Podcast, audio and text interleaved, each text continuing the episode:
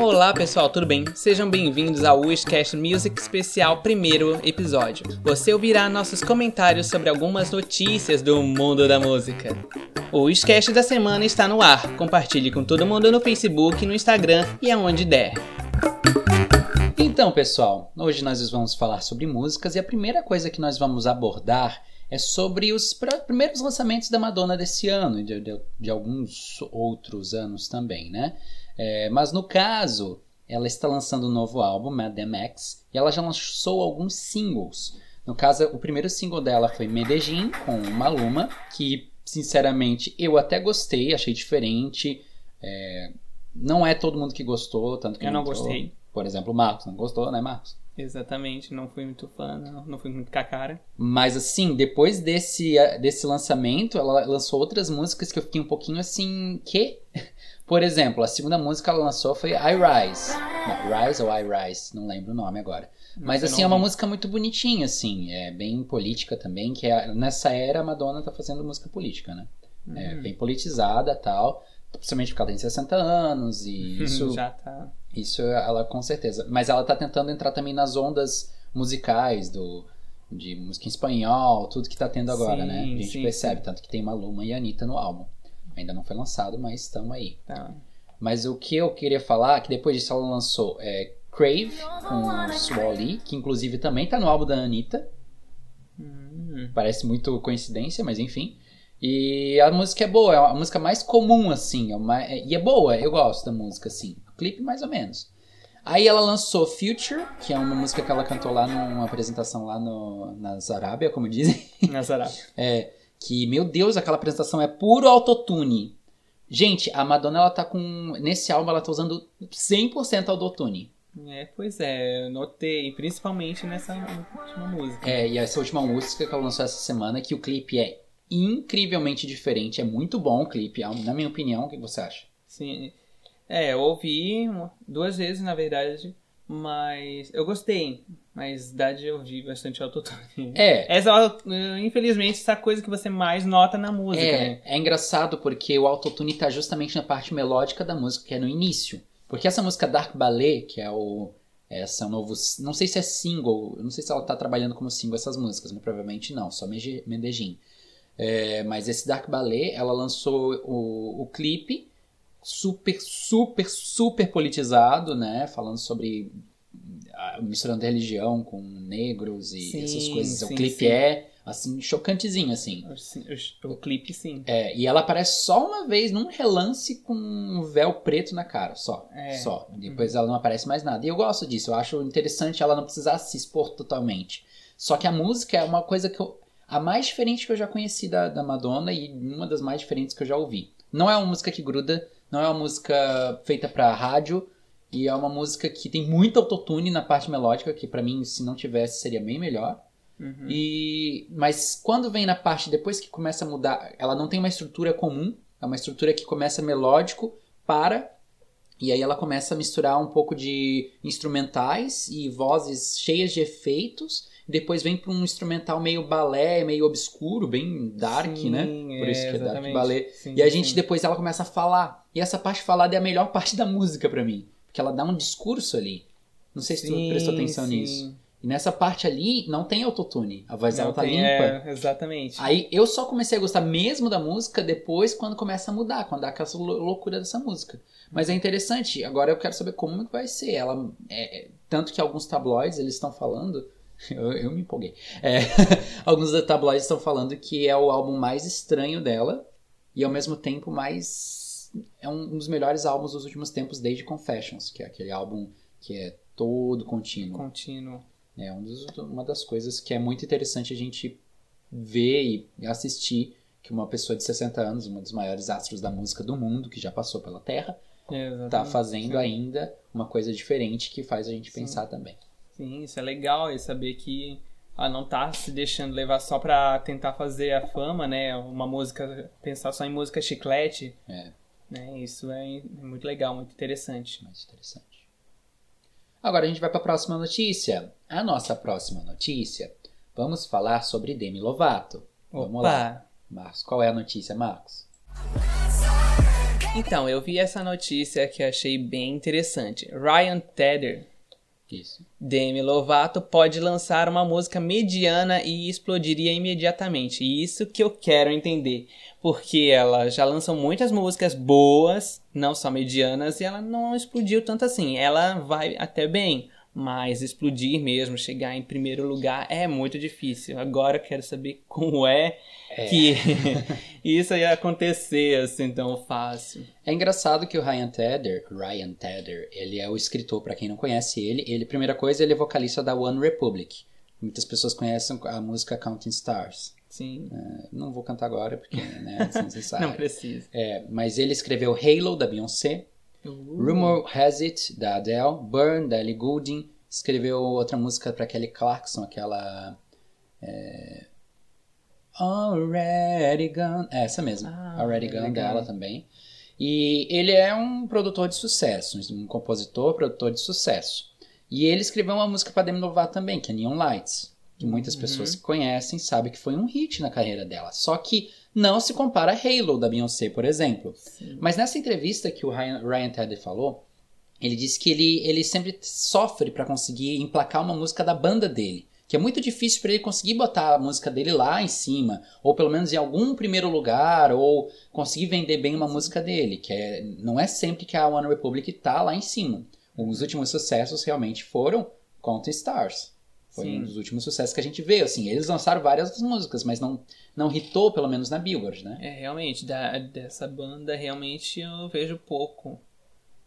É, é interessante. Daí ele citou o nome da Demi Lovato por quê? Porque ele falou que a Demi Lovato, por ter um fandom muito grande, ela pode lançar qualquer música, até mediana, entre aspas, é, que ela vai fazer um sucesso. Não que isso quer dizer que ela vai chegar em primeiro lugar, como você disse. Que ela não, realmente, a Demi Lovato não tá, ela nunca conseguiu chegar em primeiro lugar. Ela, a- o maior sucesso da carreira atual é Sorry Not Sorry, no último álbum dela, em 2016, 17, por aí, que ela conseguiu chegar no top 5. Que foi um, um feito para Demi Lovato que grandioso, que a Selena, a Miley, todas elas já tinham conseguido, menos a Demi Lovato. E felizmente ela conseguiu. A carreira dela tá em ascensão, no caso, ainda. Isso é muito bom. Só que o Ryan falou justamente pelo fandom dela, que ela tem fandoms gigantescos, coisa que o One não tem. Então por isso que ele disse que ele- ela pode lançar uma música mediana que vai entrar nos charts. Todas, a maioria das músicas do, do álbum Demi, que inclui Neon Lights, elas chartearam. Top 30, top 40, por aí. Não é aquele sucessão, mas melhor que o One Republic. E foi isso que ele quis falar. Muita gente com certeza deve ter ficado irritado, tudo. Até eu, quando eu li a notícia, eu pensei, meu Deus, o que, que esse retardado tá falando, né? Tá estola, tá? Mas é, foi nesse sentido que ele falou. Claro que a gente, eu fiquei na cabeça assim. Será que ele tá falando que a música que ele deu pra ela, Neon Lights, é mediana? Hum, O que que tu é. acha? Será que é isso que ele quis dizer? Pode ser que ele tenha falado isso. Eu, ao meu ver, também acho mediana. É, realmente, é uma música legal, interessante, gruda na cabeça, mas realmente se pensar mesmo, dá de ver que não é aquela coisa, É, né? Mas fez um, um sucesso, pelo menos no fandom, e irritou. e Conseguiu Sim. entrar no- nos charts. Mas é, é isso que o Ryan Tedder quis falar, né? Sobre a Demi. E é engraçado ele citar a Demi agora, assim, do nada, nessa entrevista pra BBC, é, lá no- na Inglaterra, porque a Demi tá agora Querendo voltar. querendo voltar. Mas é interessante, provavelmente, talvez eles já estejam trabalhando juntos novamente, né? Será? Nunca se Opa! sabe. Será? Será? Será que ele tá preparando mais uma música mediana, né? Hum, não sabemos, mas creio que não, porque tem notícias que a gente vai falar sobre isso. Vamos lá. Opa, peraí. The baddest. Além do contrato com o Scooter Brown, Demi Lovato assina com a agência WMI. Hum. Primeiro a gente tem que saber o que é cada uma coisa. Você conhece o Scooter Brown? Não, eu não sei quem é. Scooter Brown foi ah, o cara, o empresário que foi ah, responsável pelas carreiras de Justin Bieber e Ariana Grande darem Uh. certo. Opa! Foi o Scooter Brown que tirou o Justin Bieber do flop e que conseguiu trazer a Ariana Grande cada vez mais pro alto. Opa! No período que a Ariana Grande eh, não estava agenciada pelo Scooter Brown, que foi no, na era Dangerous Woman, Uhum, ela, tava, ela não conseguiu ter o sucesso que era pra ela estar indo. sim. Quando ela voltou a ser agenciada pelo, pelo Scooter Brown, estourou. Era, antes disso ela era. Ela era. agenciada. Ela era, Ah, ela era agenciada desde o primeiro álbum até chegar no Dangerous Woman. Daí ela teve uns problemas lá. E aí com ele, ela parou de, de ser agenciada por ele. E aí ela lançou os primeiros singles, não deram certo. Quando ela lançou Side to Side com Nicki Minaj, ela voltou a ser agenciada pelo Scooter Brown e virou o maior single do álbum. Aí ela lançou os próximos álbuns, tirou Grammy e agora tá Hum, tá. riquíssima, poderosa. E o Bieber é a mesma coisa, ele não é, ele ele tava bem, só que aí ele teve vários problemas, ele era ele era agenciado pelo Usher, Ah, aquele cantor, não sei se tu sim, lembra. sim. E aí ele não é, ele, ele foi bem, mas a carreira dele criança para adolescente, aí deu os probleminha, tal, tal. Aí quando ele foi agenciado pelo Scooter Brown, que eles começaram a limpar a imagem dele, virou um grande amigo, daí que o Sorry e What Do You Mean estouraram e Sim. ele virou o fenômeno que é. Mas o ponto que a gente quer falar é que agora Demi Lovato assinou com ele, Opa. Scooter Brown. Vamos. E dizem que Scooter torcida. Brown é realmente milagroso. Torcida aqui, hein? Torcida. Por favor. Eu fiquei feliz, assim. Fiquei Sim. feliz. Mas outra coisa que agora ela assinou foi com a agência WME. O que, que é essa agência? Essa agência é uma das maiores agências do mundo, mas principalmente dos Estados Unidos, a Uhum. William Morris, né? É, esse cara, ele já, já cuidou das carreiras do Charlie Chaplin, do Elvis Presley, da Marilyn Monroe e atualmente Adele, Bruno Mars, Nick Jonas, que voltou bem agora com Jonas Brothers, que agora Sim. É, é, essa agência cuida do Jonas Brothers também. Ah, E da própria. Selena Gomez, que quando assinou com a WME, ela lançou Revival, que teve Good For You, é... Sick of... Ah, of... Same, Same of Love. Tava tentando Ah, lembrar o qual nome. era a música, velho. Então, todos esses hits dela, porque ela já estava sendo agenciada por essa agência também.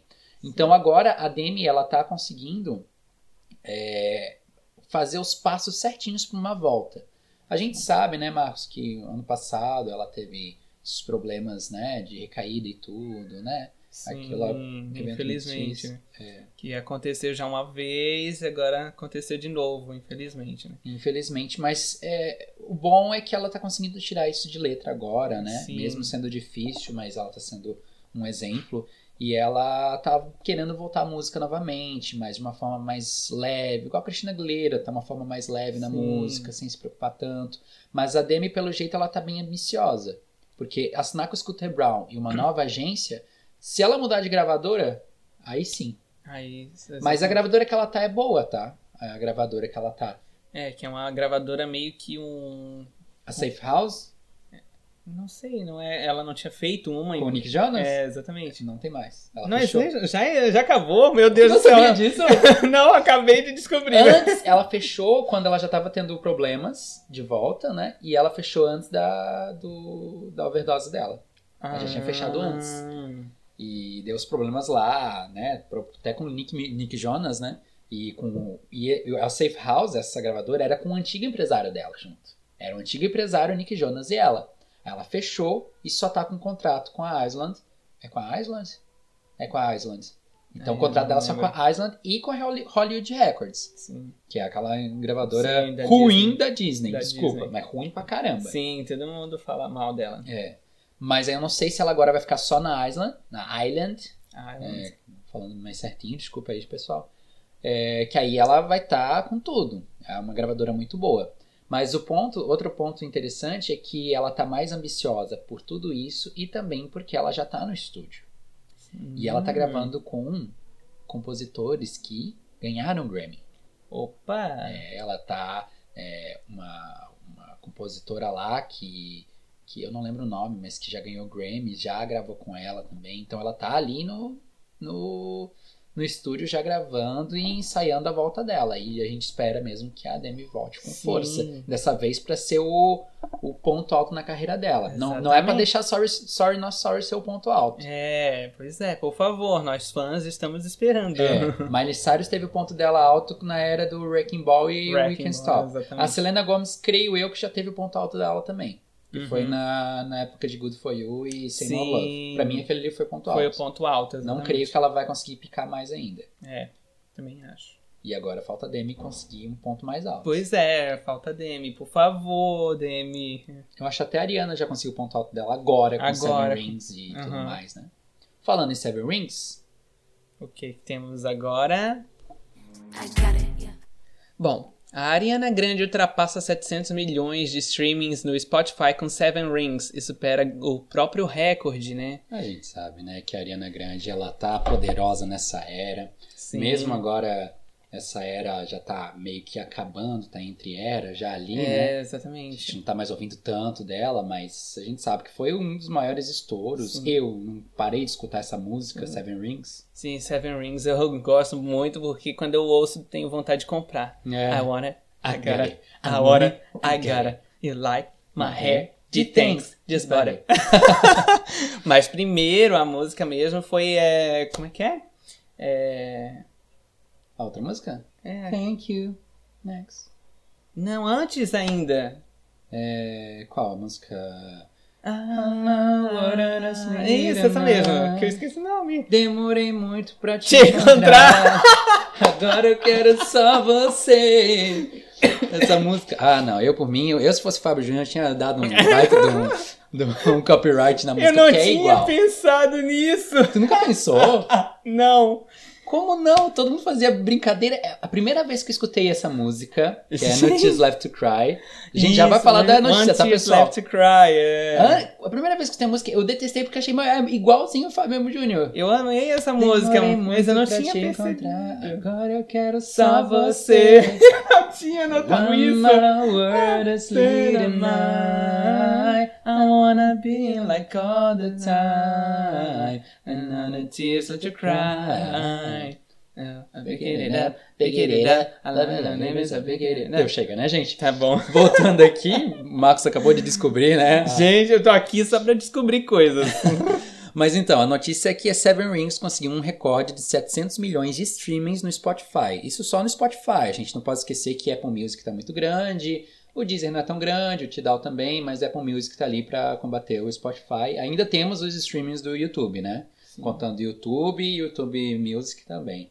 Mas esse número ele é muito grande, 700 milhões, muito Sim. grande. E isso ela só tinha conseguido com outras duas músicas, o Thank You Next, que é a própria música, Thank né? you, next. E Side to legal. Side, que é com Nicki Minaj. Duas músicas ótimas. Maravilhosas e Sim. que realmente fizeram um estrondo, né? Claro, Thank You Sim. Next e Seven Rings fizeram um estrondo maior Maior, do que. Side to Side, mas Side to Side é um hit absoluto também, né? Sim.